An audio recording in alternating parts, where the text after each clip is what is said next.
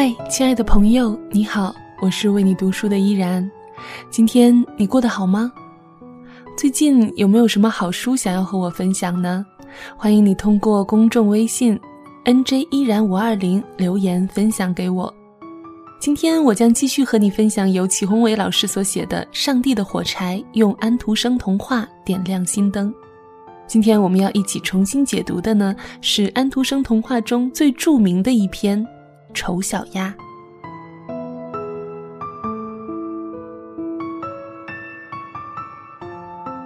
丑小鸭讲的是一只在鸭窝中的鹅蛋孵出来后被错当成丑小鸭的故事。丑小鸭四处飘荡，好几次差点死去。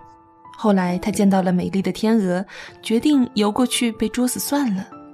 但最后却发生了一件神奇的事情。相信你一定记得这个故事。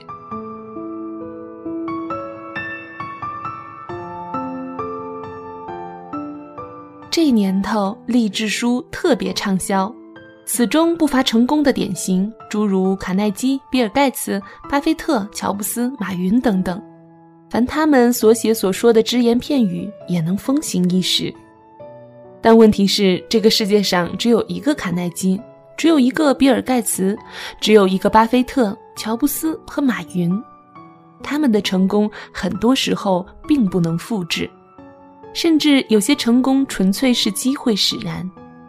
尽管我不否认他们很有才华，但我敢肯定，有更多比他们有才华的人没有他们这么成功。而且，到底什么是成功呢？有钱有名就是成功吗？这也就注定了这些励志书的肤浅之处。相比之下，安徒生的《丑小鸭》才是最伟大的励志书。在这一则童话里，安徒生告诉你什么是真正的成功。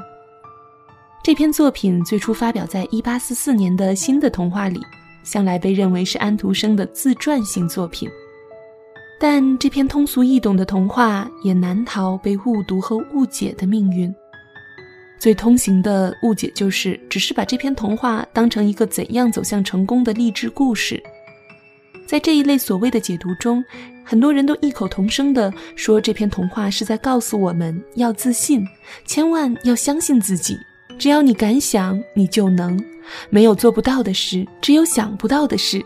记住，要自信，要对自己说一万遍要自信。自信能使你从丑陋无比的鸭子变成美丽无比的天鹅。于是，在这一类成功励志故事的鼓舞下。不少年轻人怀揣着鸭子变天鹅、麻雀变凤凰的梦，不切实际地活在盲目自信中。那架势仿佛就像只要对自己说一万遍“我会飞”，并真的相信自己会飞，就一定能飞一样。这离人有多大胆，地有多大产的梦话也就不远了。很多自信破灭的人回过头来怪罪丑小鸭，说鸭子变天鹅不过是童话。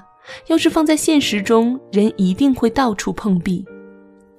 这种没来由的恶评，就像当初的励志解读，其实都跟这篇杰作不相干。请再来读一读这篇童话吧，尤其要注意里面有一句至关紧要的话：只要你是一只天鹅，就算是出生在养鸭场里，也没有什么关系。这位深明人生哲理的大师，生怕咱们读不明白、误解了他，才写了这么一句大有深意又清晰明了的话，任谁也不会误解了吧？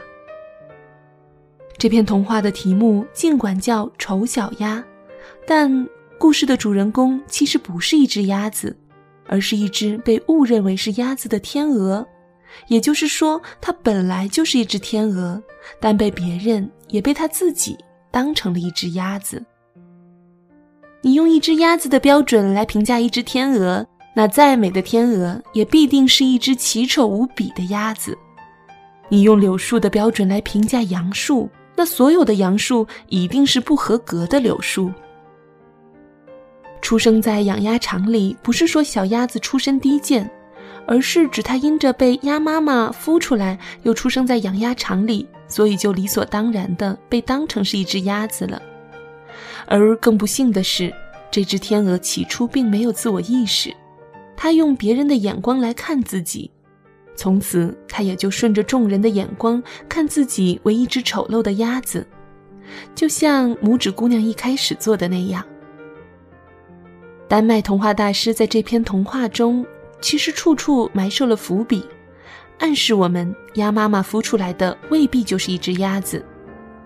比如那只老鸭子就说：“这个蛋这么大，一定不是鸭蛋，而是火鸡蛋。自己过去就上过当，结果孵出来的小火鸡不会游泳。”其实老鸭子说对了一半。再比如，丑小鸭下水游泳。鸭妈妈发现它游得非常好，甚至比同类游的都好。鸭妈妈说：“你看它的腿滑得多灵活，它的身体挺得笔直笔直。”再比如，丑小鸭看到天鹅在空中飞过，它有一种本能的、如此奇怪而又奇特的反应，它感到说不出的兴奋。在水中像一个车轮那样不停地转着，还把颈项高高抬起，发出奇异而响亮的怪叫声。其实安徒生这是在暗示，它就是一只天鹅，同类相吸。他见到其他天鹅之后，终于发出了天鹅那样的叫声。这位享誉世界的童话大师还怕我们不明白，结尾干脆点名：当丑小鸭。往水里看时，看到的是一只天鹅，而不是一只丑小鸭。丑小鸭因为见到了天鹅，认识了天鹅到底是什么样。以前在养鸭场，它还不认识天鹅，只有在这个时候，它才用天鹅而不是用鸭子的标准来看自己，这才发现自己本来就是一只美丽的天鹅。它的标准变了。他用正确的标准看自己，就发现自己到底是谁了；或者说，他发现了自己到底是谁，也就用正确的标准来衡量和评价自己了。这篇童话多少反映了安徒生本人某种类似的经历。一八四四年，他的剧本《梨树上的雀子》上演，受到了极不公正的恶评，这让他写下了《丑小鸭》这个故事。他在日记中说：“写这个故事，多少可以叫我的心情好转一点。”所以，养鸭场象征着狭隘的眼光和错误的标准。从这个意义上来说，我们岂不都活在某个养鸭场中？你看，在全篇童话中，安徒生从来就没有说这是一只丑陋的鸭子，因为有了自信就变成了天鹅。他说的是。一只鹅蛋被错当成鸭蛋孵出来之后的种种遭遇，因此这位喜欢剪纸的艺术大师才用那样一句话，确凿无疑地点明了这一点。而且这里还不只是关乎标准的问题，也是关乎不同世界观和人生观的问题。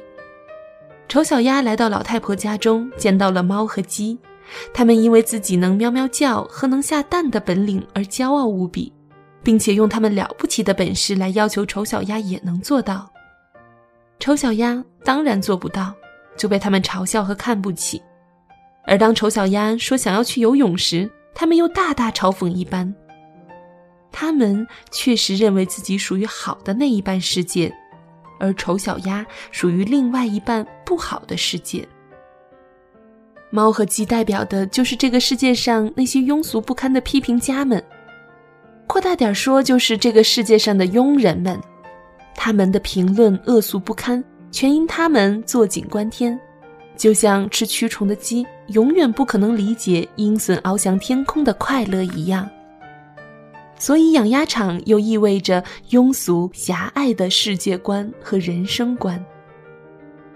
当然，这位写过剧本的艺术家写这篇童话的用意，比这还要深刻的多。他是在通过这个故事来告诉我们，到底什么是真正的成功。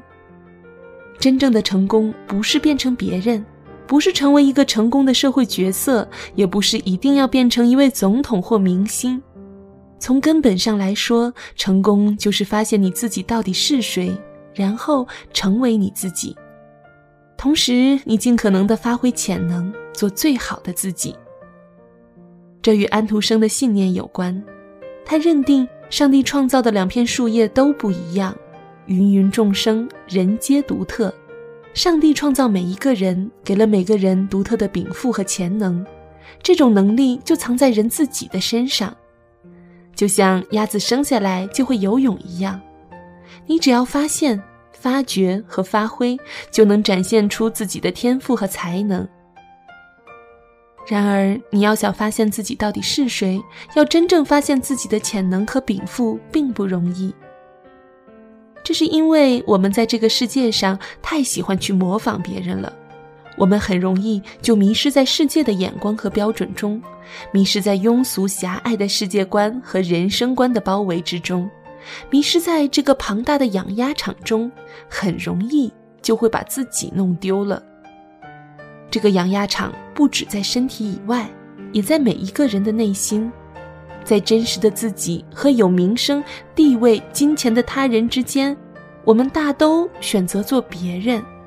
很多人甚至不惜扭曲自己，去迎合世界的需要和追求虚浮的荣耀。我曾看到过这样的一则寓言：上帝把治疗癌症的方法放在了一个出生于医学世家的婴孩脑中。他只要长大当一个医生就行了，但是没有想到，这个孩子的父母不愿意孩子长大以后像他们那样当个既辛苦又忙碌的医生，而是硬逼着孩子练钢琴。孩子这方面天赋不高，潜力不大，但外有父母相逼，内有对钢琴家被鲜花掌声和名利簇拥的羡慕，最后他真就逼着自己成了一个平庸的钢琴家。而永远埋没了那个治疗癌症的妙方。虽然这是一则寓言，但在现实生活中，这样残酷的例子难道还少吗？我认识的朋友中就有父母逼着孩子弃文从理的事情，结果孩子高考失利，最后不得不让孩子重回文科复读一年，才考上理想的学校。他们还算不幸中的万幸。还有机会弥补，而更多的孩子则永远失去了弥补的机会，甚至很多人懵懵懂懂的活了一辈子，都不知道自己到底是谁，自己生来应该干什么。难怪古希腊德尔菲神庙上篆刻着“认识你自己”。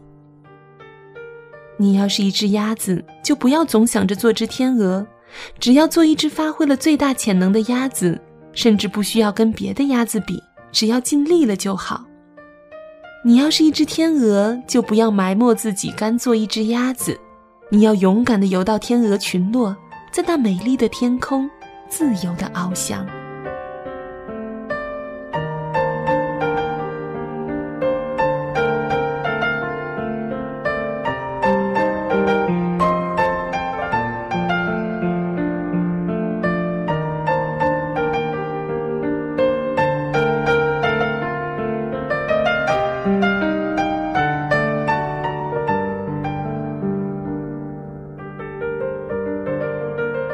感谢你收听本期的为你读书《上帝的火柴》，用安徒生童话点亮心灯。听完这一期的解读，你是否也想要去重温一下这一篇《丑小鸭》了呢？欢迎你在阅读原版童话之后留下你的思索。我是主播依然，喜欢我的节目，可以在新浪微博关注 NJ 依然。想要关注作者齐宏伟先生，可以在新浪微博关注齐宏伟二零一一。转发本期节目，有机会获得这一本《上帝的火柴》。我会在全书更新完毕后，从所有的转发者中抽取五位，送出这一本由齐宏伟先生所写的《上帝的火柴》。依然代表齐宏伟先生，感谢您的收听，我们下期再会。春风起时何处来？哪有湖水不受牵连？你如细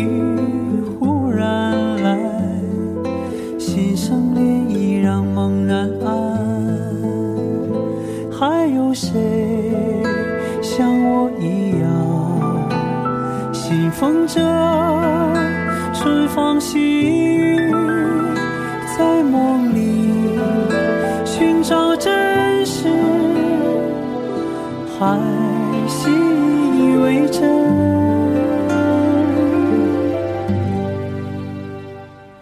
我不在意世界多绚烂，我只相信古老的情。